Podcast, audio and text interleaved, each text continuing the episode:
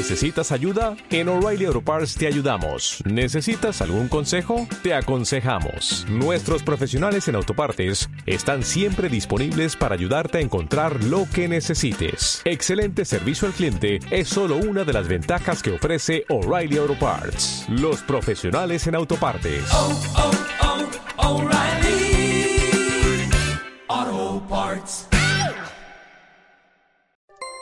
Saludos, soy Alfonso Salvador y esto es Historia. Empezamos. La primera mujer que por bruja fue enviada a la hoguera. Al parecer, la primera mujer condenada por bruja que sintió consumirse sus carnes entre las llamas purificadoras y ejemplares de la hoguera fue una tal Angie. Y el martirio acontecido en la ciudad francesa de Tolón, precisamente el año de la muerte de Santo Tomás de Aquino. Angie tenía más de 50 años, era viuda y de condición pobre.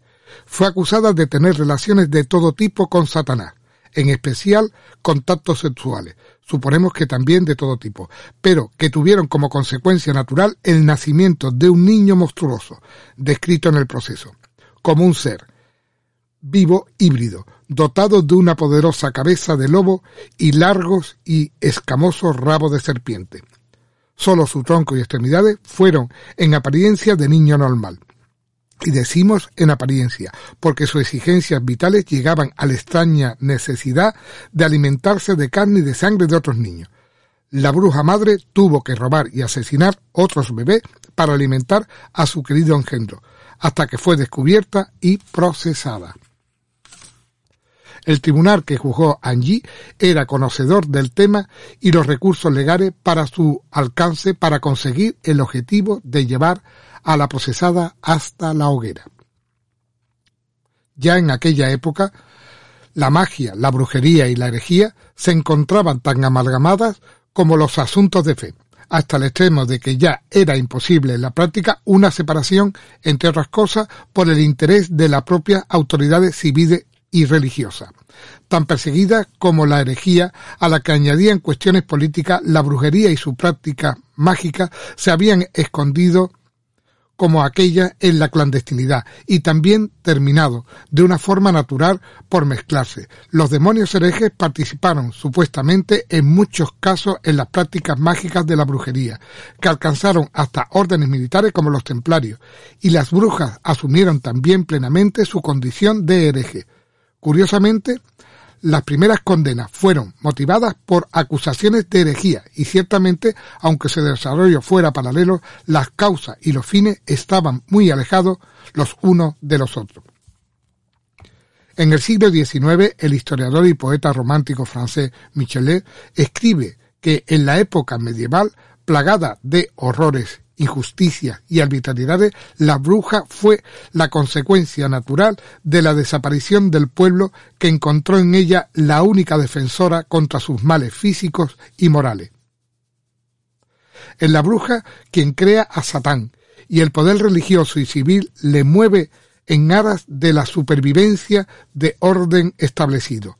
El fortalecimiento de ambos peligros se produce a lo largo de los siglos XIV y XV y sucesivos en periodos de angustia y de catástrofe. Autores hay también que vieron en la represión de la brujería un abuso por parte del pontificado, inventor para su provecho del satanismo. La polémica continúa en pie entre los que defienden la realidad de los hechos malignos atribuidos a las brujas y los que creen que fue un gigantesco abuso judicial. Por otra parte, para la mentalidad de multitud de tribus actuales con unas creencias similares a la de la Edad Media, cualquier acontecimiento que en la actualidad lo atribuyamos a la mala suerte sería consecuencia directa de algún embrujamiento protagonizado por algún espíritu maligno, ya sea magia maléfica o hechicería de los muchos que revolotean en torno al ser humano, sin más objetivo que el tratar de hacerle daño. Existía también la idea del mago médico bueno y la bruja mala. En el pasado más remoto, los conceptos de magia, religión y medicina son difícilmente superables. Con el paso de los siglos, el mago se transformaría en un simpático personaje de los cuentos de hadas, alcanzando en nuestra época el cine y o un hombre sabio escudriñador del firmamento. En la actualidad, la magia con truco se ha relegado a los escenarios para la distracción de todo. Nadie tendrá la locura de denunciar al mago que extrae un conejo de un sombrero de tener un pacto con el diablo.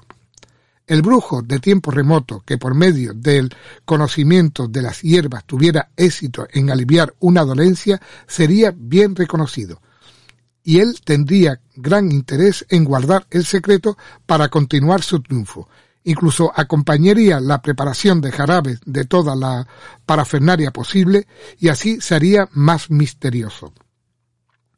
Con la llegada de la Edad Media y según la difícil coyuntura histórica, se extendió la idea de que las brujas requerían solamente la intervención de las fuerzas del mal, personificada en el demonio, y como rebeldía contra el establishment de la época, la Iglesia y las autoridades civiles. La misión de la mujer de ayudar a conseguir buenos partos en el embarazo y asegurar mejor la cosecha queda atrás, aunque excepcionalmente se dediquen a ello. Naturalmente, el cambio de mentalidad de la sociedad frente a ella, por ser maligno, era reprobable a todas luces. Y fue sobre todo a partir de la Baja Edad Media, cuando tuvo lugar un recrudecimiento de la represión a todo lo mágico sin disyuntiva posible. La magia brujeril era magia negra y tenía pactos con el diablo. Cualquier persona considerada bruja debería ser exterminada.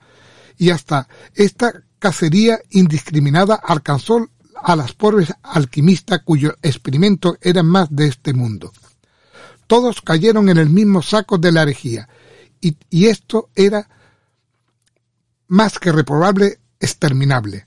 Si contemplamos una composición artística de la época en pintura escultura o en la parte superior, veremos a Dios y a los ángeles, siguiendo hacia abajo en línea horizontal los santos, los justos a continuación, los simples mortales, y en la parte inferior se halla Satanás y todo su ejército infernal, compuesto por réprobos y malignos. Los artistas pintaron y esculpieron esta concepción mitológica del mundo, terreno, suprema e infraterreno, y no olvidaron representar como del inframundo con actitudes grotescas que en la actualidad nos mueven a risa. Tiene los ojos puestos en, en escalar las alturas, en fin, etcétera. Bien, espero que este tema os haya interesado. Aunque muchos penséis que ya está sobrepasada la magia, la brujería y la herejía, hoy en día, mm, por lo menos lo que es en Europa, existe.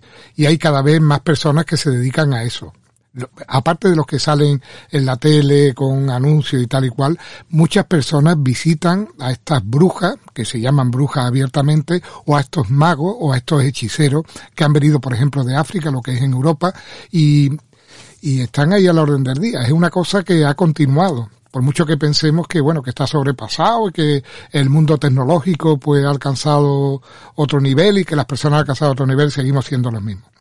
Muchas gracias por escucharme. Bueno, yo mm, como podcaster y youtuber independiente y sin ánimo de lucro, os quería recomendar una cosa. Si os parece adecuado y lo creéis conveniente, que os suscribáis. Muchas gracias y un saludo cordial a todos.